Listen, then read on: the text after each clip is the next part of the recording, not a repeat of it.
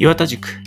この番組は感染症を専門とする医師神戸大学病院感染症内科の岩田健太郎が一般の方から感染症のプロまで幅広く情報を発信していくものです。なお内容は所属先の見解ではありません。そして内容については収録日時点のものですのでその点ご了承ください。また番組の内容は一般的な知識を提供するもので個々の患者さんへの適用には十分にご注意ください。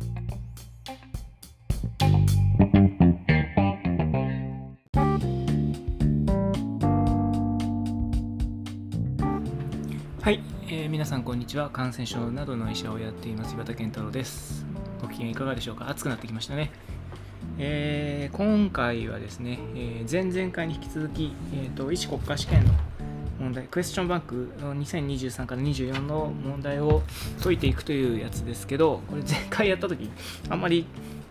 聞く人多くなかったのであまりニーズないのかなとか思ったりもしますがまあ一定のニーズがあればそれでいいと思っているので、えー、と懲りずにやっていこうと思います、えーまあ、勉強になれば幸いです。まあ医学生さんにはもちろん役に立つと思うんですけど多分医者や他の多職種の方が聞いてもそこそこ役に立つのかなという気もしないでもないんですけどまあ役に立つか立たないか分かりませんがとりあえずやります。で今日はですね、えー筋腱骨関節感染症ですね、まあ、整形外科系の感染症からやっていきます、えー臨床問題の 106i の54ですかね、えーこれは、え61歳の女性。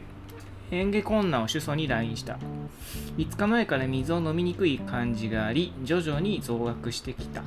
嚥下困難の原因検索のため入院となった、えー血液検査上部消化管内視鏡検査頸部、えー CT および胸部 CT に異常を認めなかった。入院後4日。患者は口を開けられないと訴えた。身体診察で強鎖二突筋の筋緊張更新を認める。考えられるのはどれか。これ診断問題ですね。で A が発症風。B が多発性筋炎 C が重症筋無力症 D が多発性硬化症 E がギランバレー症候群ということでまあこれは何ちゅうかあの感染症スラッシュ神経内科の問題ですね。でこれ超あの分かってれば超簡単な問題でえっとこのまず、まあ、水を飲みにくいだけだとちょっと何が原因かっていうのははっきり分からないんですけど口を開けられないそれから筋緊張更新ですねで、まあ、ついでに言うと血液検査に異常はないということで、まあ、あの特にその炎症性疾患とかそういうのはあのあないんじゃないかなということですね。で、この開口障害があって筋緊張がある病気というと、これはあの破傷風ということになります。筋肉がガチガチに緊張しているクロストリディウムテタニーという土の中土の中ですね土の中にいる嫌気性菌が作る毒素によって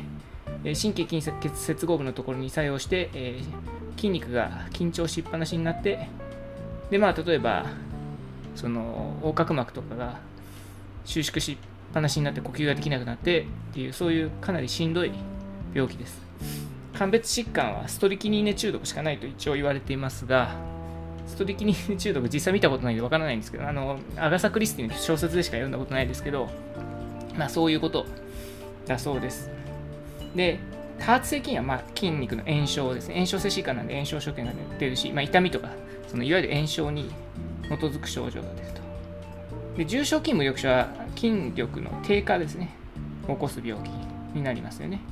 で、えっと E に飛びますけどギランバレー症候群も筋力の低下を起こす病気ですね。あの、まあ、ギランバレーは下から起きることが多いですけど、えーまあ、破傷風はどこからでも起きますけどあの開口障害っていうのが全身性の破傷風の特徴ですよね。で、えー、と多発性硬化症も、えー、とこれもやっぱり脱力とかしびれとかそういう病気だと思います。僕多発性硬化症ってえっ、とアメリカでは割とよく見てましたけど、えーいわゆる MS ですね。マルティプルスクレローシスってやつですけど最近あまり見てないんでちょっとあれですけどまああのいわゆる白人で緯度の高いところに住んでる人に多い病気と言われてますよねでまああのいずれも神経疾患の鑑別ということになるんですけどさっき言ったように筋緊張があの部分的にもしくは全身に見られるどっちでもいいんですけどこれはもうあの日本であればほぼほぼ破傷風一発ということで、診断はそんなに難しくないです。なちなみに、えー、治療としては抗菌薬は、えーと、一応使うと言われてて、まあ、ペニシリンとかあの使うと言われてます。まあ、どれぐらい効果あるか分かんないですけど、ペニシリンとかメトロニダゾールのようなあの抗菌薬によって残っている菌を殺しましょうと。で、あとはテタノブリンのような、いわゆる免疫グロブリンですね。で、これで残っている毒をくっつけて、でも実際には、まあ、あのくっついちゃった毒はもう取れないのであの治るまでは対症療法ということであの刺激を避けて暗いところ静かなところ、まあ、ICU とかで、えー、人工呼吸器につないだりして、えー、あと抗経粘薬とか筋弛緩薬とか使って、えー、ゆっくりゆっくりですね。この、え筋緊張状態が解けていくまで待つという、まああのあれですわ。持久戦が大事という病気になります。時々見ますね。であのワクチンが大事ということであの10年に一遍その、えー、破傷風のトキソイドっていうのをあの追加接種しないといけないってこととかあとまあそうですね。あの震災の時とかにあの支援に行って瓦礫の撤去とかするときにこの破傷風になっちゃう人がいるのであるいはその震災で津波とかそういうのの被害で、まあ、二次的に破傷風になっちゃう人もいるので、えー、被災地ってあの人工呼吸器とかそういう高度医療が提供できないじゃないですか。病院自体も壊れちゃったりして。ですのであのそういう意味でもいろいろ問題になりますよっていうことを知っといた方があいいかなと思います、まあ、逆にその震災の時にあのボランティアとかに行く人はですねちゃんと破傷風のトキソイド10年に1回は打っときましょうよってことになります。大体1950年代ぐらいから、えーと、破傷風のワクチンっていうのは提供されだして68年から3種混合ワクチンとして定期接種されるようになってます。ですから68年以降に生まれた人は、まあ、最初は破傷風のプライマリーな免疫ついてるんですけど、まあ、ブースターがない、えー、人が圧倒的に多いのでそこは要注意ってことになりますね、まあ、この辺が知っといた方がいいってことでしょうか。えっ、とそんなに難しくない問題だと思います。というで悪い悪くない問題だとも思います。次は、えー、カテゴリーとしては輸入感染症をやろうと思います。え、110の A の53臨床。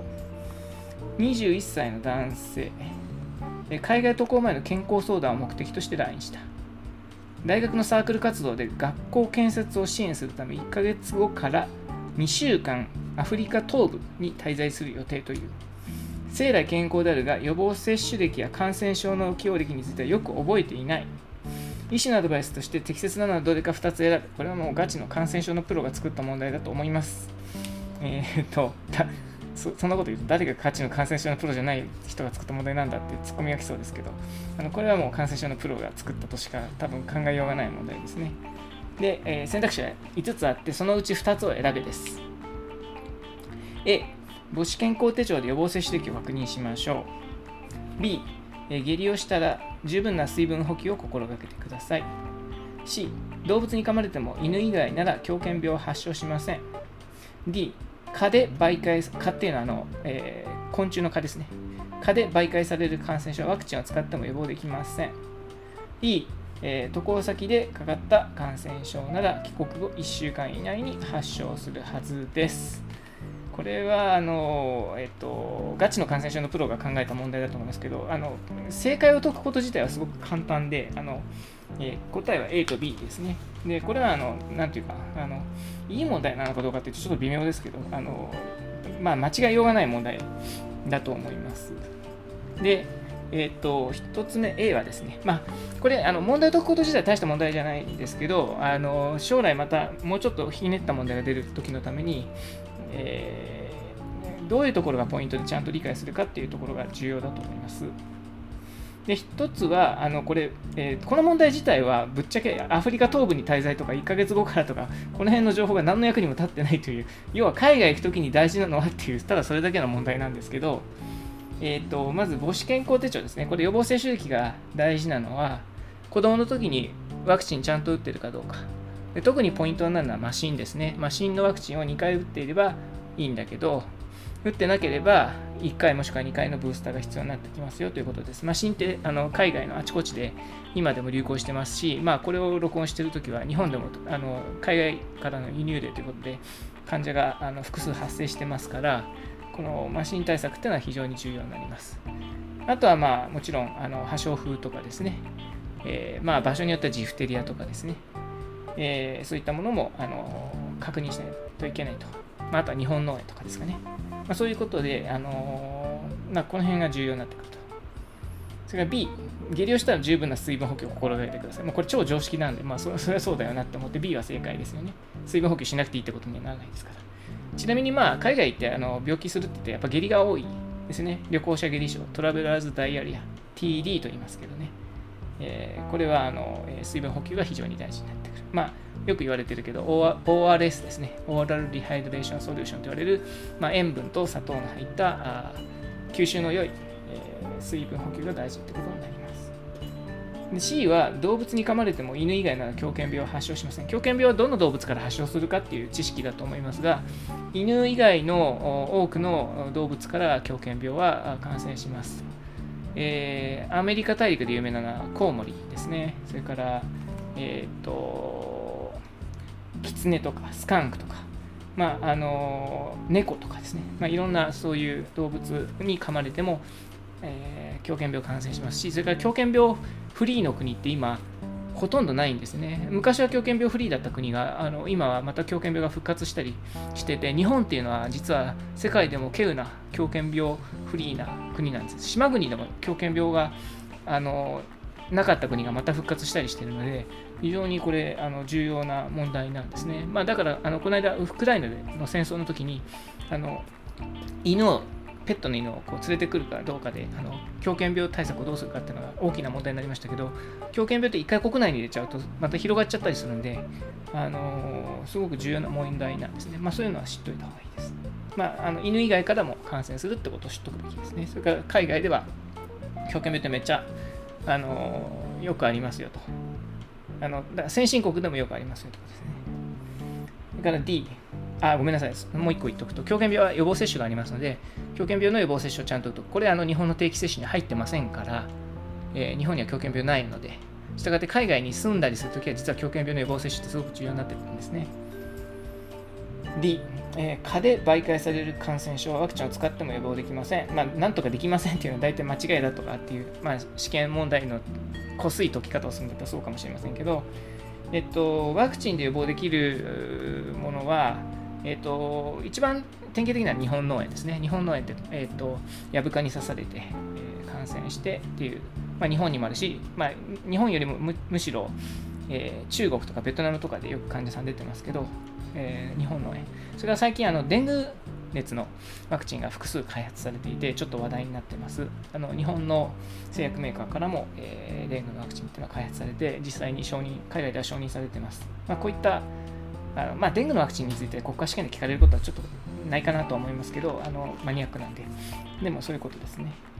それから渡航先でかかった感染症なら帰国後1週間以内に発症することはなくて、帰国後1週間以内に発症するのは、まあ、デング熱とかそういう潜伏期間の短い感染症ですけど、例えばマラリアなんかは2週間ぐらいで発症するのが典型的だったりするんで、そんなことないですよってことです。ただまあこれ、あの帰国後何日以内に発症したとか、何日間滞在してたかっていうのは、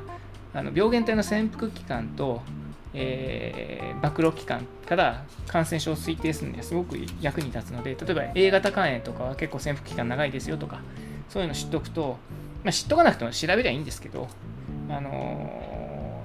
ー、診断にはすごく役に立つので、この時間の情報ってすごく大事。だから今回で言うと、1ヶ月後から2週間アフリカ東部っていうのはすごく重要だってことです。まあ、ちなみにアフリカ東部といえば、どんな感染症があるかというと、あの有名なのはトリパノソーマですね、えー、原虫感染症で、えー、節梅っていうハエから感染するやつで、あのヘミングウェイのエッセイとかに、ヘミングウェイってアフリカで狩りとかしてて、あのその時に節梅がみたいな記入がありますけど、えー、なんて作品だったかな？忘れちゃいましたけど、とにかくそういうのありますね。えー、でまあ、あとはマラリアがもちろん有名ですし、あの他にもあのアフリカのその寄生虫とかたくさんの感染症があって僕らは、まあ、あのケニアとか行ったことありますけどあのいろんな感染症もちろん HIV ともありますしあの結核もありますしということですね。はい、ということで、えー、これはま問題自体は大した問題じゃないんですけどあの、えー、まあ、感染症のプロになったらこういう知識が大事だよっていうのを追体験できるという問題だと思います。次、胃感染性状態の問題ですね。で、これは、えっ、と、多剤耐性、えー、あ、ごめんなさい、105の B の38、一般問題ですね。これ必須必須問題かな？必須って書いてあるの必須の問題ですね。ちょっとすみません、国家試験のそういう基本知識があんまりないんですよね。もともと僕、試験対策とか得意じゃないんですよ、大体。こんなとこで愚痴ってもしょうがないですけど、あのー、そそもそもなんでお前はじゃあこんなことやってんだって話もなんですけど、あの試験対策レクチャーをやると学生さんに受けがいいんですよ。大体あの、出席率が低い学生さんでも、あのこれ国家試験対策のレクチャーですよって言うと来てくれるので、方便として、あのまあ、試験問題を解きながらきちんとした情報を提供するっていうのを目標にしてます。必須問題なのかな？よく知らんけど。うんと、多剤耐性力脳筋 MDRP。これはマルティドラッグレジスタントシュードモナスと。シュードモナスのことを頭に P ってついてますから、MDRP っていうんですね。で、と判断するために、感受性試験で抵抗性を証明すべき抗菌薬はどれか3つ選べ。まあ、これは、まあ、なんていうかつまんない問題ですね。すいません。問題作った人。これはあの知識問題ですね。まあ、多剤耐性力脳筋っていうのは、まあ、要するに日本で定義されているものがあって、あのー、日本ではですよ感染症法で多剤耐性力脳筋って定義さ定義されててあのこの菌に耐性型多剤耐性力脳筋と言いますって決めてるんですね。でそれその知識があるかというただそれだけの問題でぶっちゃけあんまり大した問題じゃないです。A は乳キノロン B はカルブペネム。C はアミノ配糖系、まあ、いわゆる配糖体系、まあ、いわゆるアミノグリコシドですね。で D がペニシリン系。E がセフェム系です。ね、まあ、いずれもあの緑脳筋に効果がある抗菌薬は存在します。まあ、乳キノロンはおおむね緑脳筋に効果があることが多いんですね。まあ、あのモキシフロキシスみたいに例がありますけど、でカルバペネムもあの海外にあるアータペネムとかを除けばおおむね緑の菌効果がある。アミノグリコシドもそうですし、ペニシリン系もピペラシリンなんかは緑の菌に効果があって、セフェム系もセフタジジムとかセフェピンは緑の菌に効果があると。いうことです。まあ、こっちの方が大事な知識ですね。でただ再生力の菌というのは乳基のロン、カルバペネム、アミノグリコシドに全てに、えー、耐性があるものを多大耐性力の菌って日本では言ってますよってただそれだけのあの問題です、まあ、全然面白くもおかしくもないですけど、まあ、試験の直前にあの暗記したらいいんじゃないでしょうか。え次ですね。えー、っと。あ、でもこれ、あれですね。あの見ると、正解率、あまり良くないですね。まあ、ぶっちゃけあんまりいい問題じゃないと思います。えっ、ー、と、あ、採点除外になってますね。だから、そうでしょうね。こんな知識どうでもいいと思います。えっ、ー、と、その他の感染症に行きますね。これ、えっ、ー、と、これ最後、ん？まあまあ、やってみましょうかね。そうですね。え、116F の68から70、3問問題があります。臨床問題です。次の文を読み、68から70の問いに答えよという問題です。50歳の女性、発熱を主訴に来院した。原病歴、3ヶ月前に大腸がんと診断され、左鎖骨下静脈に中心静脈ポートを増設し、外来で抗がん化学療法を行っていた。3日前から悪寒を伴う発熱を見た目、改善しないため来院した。起用歴、3ヶ月前の大腸がんの診断以外に特記すべきことはない。生活歴、ADL は自立しており、夫と2人暮らし、喫煙歴、飲酒歴はない。家族歴、母親が乳がんで死亡している。この辺はあまり関係ない情報でしょうね。あの関係ない情報と関係ある情報区別するのは学生さんにしんどいかもしれないんですけど、ぶっちゃけあの左鎖骨下静脈に中心静脈ポートを増設していて熱が出たっていうだけでも実はほとんど診断がついちゃうんですね。あの実臨床でも。現象、意識が生命、身長157センチ、体重52キロ、体温38.3度、脈拍102、性、えー、血圧134の76、呼吸数16、サチュレーション97%ルームエア、眼筋結膜は軽度貧血用であり眼球結膜に応線はない。甲状腺と頸部リンパ節を触知しない。新生部にエレバイン2の全収縮期雑音を認める。はい、えー、呼吸音に異常を認めない。腹部は平坦で肝皮を触知しない。肋骨脊中核 CVA 横脱を認めない、えー、硬いに浮腫や圧を認めない鎖骨下の左中心静脈ポート増設部に発石と突を認めるここが一番のポイントになりますまあ、あとは収縮雑音ですかね。えっと、検査所見、尿所見は正常。えー、赤血球360万、ヘモグロビン8.5、ヘマトクリット26、えー、貧血ですね。白血球、えー、1万1000、高中球84%、高酸球1%、高塩球1%、単球6%、リンパ球8%。白血球は1万1000というのは多くて、高中球が84%なんで、ちょっと差法移動がありますよということを示唆しているんだと思います。えー、まあ、細菌感染症を示唆するというぐらいのソフトな情報です。血小板18万、えー、生化学、総タンパク6.0、アルブミン2.9、総ビリルビン1.0、直ビ直接ビリルビン0.2、AST42、ALT58、LDH321。これはちょっと高いですね。尿素窒素28、クレアチニン1.0、血糖98、ナトリウム133、ちょい低いですね。カリウム4.1、クロライド97、CRP12、心エコー検査で中等度の僧帽弁逆流を認めるユーザーは認めない。血液バイオに検体を2セット採取した後に入院した。左鎖骨下の中心静脈ポートを抜去し、抗菌薬治療を開始した。問題その1。入院翌日に2セットの2セットの血液培養検体の両方からグラム陽性のクラスター用に収束する菌が9菌が検出された最も可能性が高い原因微生物はどれか問題です。最もですから1個選ぶということですね。A. クロストリディウムパフリンジェンス B. エンテロコッカスフェカーリス C. ヘモフィルスインフルエンザ D. スタフィロコッカスオーレス E. ストレプトコッカスミティスでこれまあ超簡単問題で、これは解けた方がいいですね。で大事なのはグラム染色はまずグラム陽性菌とグラム陰性菌がありますよということですね。で、グラム陽性菌というのは青く見えて、まあ、青紫に見えて、で、グラム陰性菌は赤く見えますよと。で、次に球菌と肝菌がありますよと。球菌というのは丸い。肝菌というのは細長い。まあ、棍棒のような菌をしている。まあ、あの、えー、英語では竿のような、ロッドと言いますけど、まあ、あの肝菌の肝は棍棒の棒っていうんですね。で、え、ー、と、グラム陽性菌は大多数が球菌で少数が肝菌です。でグラム陽性肝菌の多くは嫌気性菌です。でグラム陰性菌は多くは肝菌で球菌は少ないです。で、A はクロストリディウムパフリンジです。クロストリディウムっていうのは嫌気性菌で、えグラム陽性肝菌です。ここは知っといた方がいいですね。したがってこれは間違い。B はエンテロコーカスペカーです。これ超球菌と言いますけど、これは、えー、連鎖球菌です。でえー、グラム陽性球菌はブドウ球菌、クラスター用っていうのは、ブドウのように、房のように、ブドウのようにこうぐちゃぐちゃっとたくさんあるものをクラスター。それから連鎖球菌っていうのは、え、真珠のネックレスのように、え、一列になってる。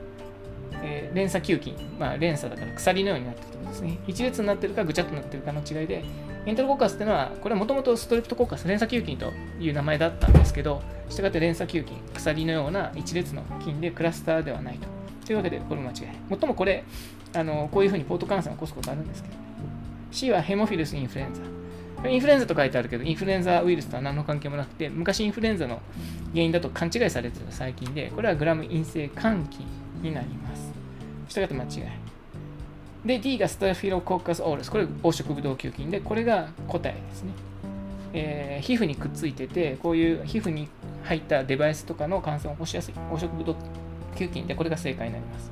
で、E がストレプトコーカスミティス。これもストレプトコーカス。ストレプトっていうのは鎖のことで連鎖球菌ですから、これは間違いということになるということで、まあ、これはあの超簡単問題で、これ解けないと、えー、ダメです。で、えー、F の69。えー、入院3日後も発熱は持続し、えー、外での呼吸困難を訴えるようになった。即死、足ですね。足には疼痛を伴う発疹が出現した。次に行うべき検査はどれか2つ選べ。A、頭部 CT。B、血液培養。C、尿一般検査。D、呼吸機能検査。E、心エコー検査。うん、これはちょっといまいちな問題だなと思いますけど、まあいいです。あの、要するにこれは、え、ー、と、えー、何をさせたいのかというと、この患者さんは、まず、え、ー、と、中心静脈ポートというのは中心静脈にカテーテルを入れてそのカテーテルの手前のところにポートという丸いものをくっつけてここから薬を入れるっていう、まあ、化学療法の時とか、まあ、本当はやっちゃいけないんですけどあの中心静脈栄養とかね時に使うあのそういうデバイスですデバイスがあるとそこから当然静脈に直接突っ込んでるデバイスなんでそこから菌が入るとけんけんあの血流感染血液の中に筋結晶ですね血液血液の中に筋結晶おかしいな血液の外にある筋結晶なんかないですからね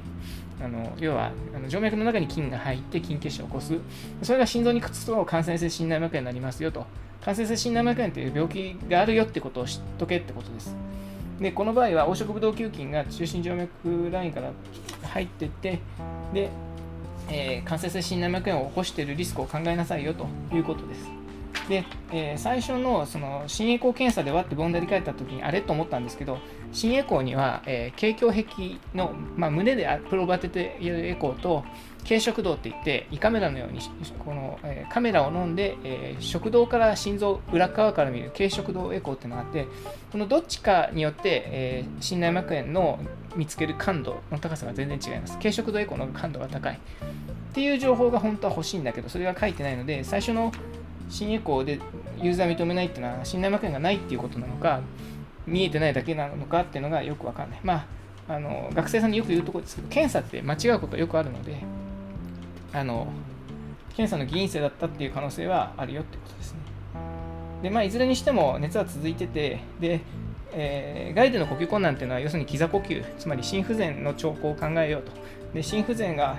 あるってことは何を考えるかっていうと、まあ、例えば心筋梗塞とかも考えるんですけどここで多分言わせたいのは便破壊による、えー、便の僧帽弁の逆流でそれに伴う左心不全で、えー、肺水腫になって呼吸困難っていうことを言わせたいんだと思います。まあ、したがってこの中で選ぶとすれば心エコーと血液培養ってことになるんじゃないでしょうか。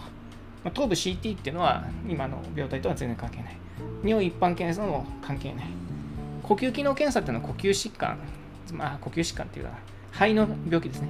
の検査ですから、えー、病態的には今は関係ないと。まあ、したがって消去法で言っても血液バイオと心エコーしかないだろうということに、えー、なると思うんですね。まあ、そういうことだと思います。え次、えー、F70、中心静脈ポートの再増設に関して、まあ、誤誤ってるのというか誤、間違ってる問題ですね。えっ、ー、と、これは、えー、選択肢を出しますね。A、血液培養の陰性化を確認後に行う。B、抜去した部位を避けて増設する。C、明らかな静脈閉塞がない部位を選択する。D、新しい中心静脈ポートを抗菌薬に浸してから留置する。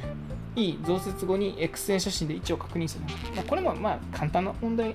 ですね。えっ、ー、と、これは正解は D で。まあ、あの、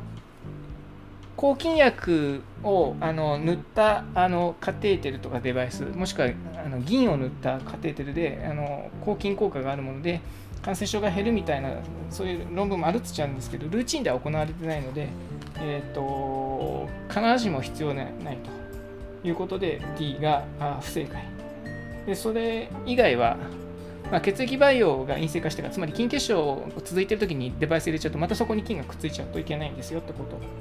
それからバ去した部位にもう一回入れちゃうとそこで残ってる菌がまた感染しちゃいますよっていうこと。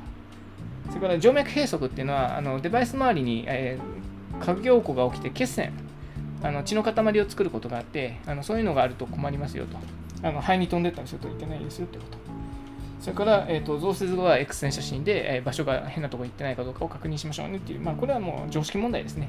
まあ、臨床実習で1回ポートを見とけばあの間違いない問題だと思います。まあ、そういう意味では70番というのは悪い問題ではないという、まあ、ちょっと簡単すぎるかなという気もしますけど、あのそういうことですね。で感染性心内膜炎は最近デュークのクライテリアも新しくなりましたけど本質的にはそんなにあの学生レベルではあの心配するほどの違いではないので、まあ、2023年の新しいデュークのクライテリア、興味のある人読んでいただいてもいいですけど、えっ、と、あ、ちなみに、あの、ちなみにですけど、えっ、と、なんだっけ、えっ、と、足を足が痛くなった発疹っていうのは、これはあのオスラ結節のことですね。痛みを伴うのはオスラ結節ですよっていう、まあ、それだけの話だと,、えーと思います。ということで、まあ、これはあの、うん、そんなに難しい問題ではないと思うんですけど、ああでも、でもまあ、僕が日本に帰ってきた2004年では、活性性心内膜炎という病気を知らない医者ってめちゃめちゃ多かったので、まあ、ある意味モダンな問題かなという気もしないではないですね。そうそうなんですかね。はい。えー、これ最後にしましょうかね。えっ、ー、と、もう時間も時間なんで。えー、感染症総合ですね。えー、103の B の26、一般問題ですね。これは、えっ、ー、と、食細胞の機能がその感染に影響を与えないのはどれかですね。えー、食細胞、マクロファージですね。マクロファージの機能がその感染に影響を与えない、その感染に影響を与えないのはどれか、ちょっとこれ、なんか嫌な文章ですね、日本語的に。で選択肢は A、原虫、B、心筋、C、細菌、D、リケッチャー、E、ウイルスですね。何が言いたいのかというと、ウイルスは細胞内感染性で免疫機能としては、えーと、マクロファージっていうのは要はあの抗体とか補体によって監査されたそういったものを食べちゃう細胞外で機能する免疫細胞ですよと。で細胞内で働くウイルスには関係ないので、えーと、ウイルスが正解ですよってことを言わせたいんじゃないかなと思います、まあ、実際にはリケッチャーも細胞の中に感染しますし細菌っていう てかリケッチャーそもそも細菌なので C が細菌 D がリケッチャっていうのはおかしいだろうっていう個人的には思いますしちょっとこれ問題作ってる人大丈夫かって 思っちゃいますけど、あごめんなさい、問題作ってる人聞いてたら許してください、ね。で、最近でもあの細胞の中に感染するのってあのいくつかいますので、サルモネラとかマイコプラズマとか、ちょっと問題的にどうなのって気はしますけど、まあでも、あの選ぶとしたらウイルスしかありえないので、ウイルスですよっていう、まあ、あの試験問題慣れしてる人なら正解できるでしょうねっていう、そういう、あ、でも正解率51%なんだ。まあ、食細胞っていうのが分かんなかったんでしょうね。多分マクロファージって言った方がおそらく分かりやすい昔は鈍色細胞なんていう言い方もしたと思うんですけどね。えー、まあでも、問題に文句言ってもしょうがないですね。皆さんのあの与えられた試練は、とにかく試験に受かること、それ以外のでも、いい問題がこういうが悪い問題がこういうが、とにかく正解だけはちゃんとするということが大事になると思います。まあ、そんな感じでしたね。とりあえずこれで、えっ、ー、と、すべてのカテゴリー1問ずつ解いたので、まあ、またあの順番にやっていきます。というわけで、えー、皆さんお疲れ様でした。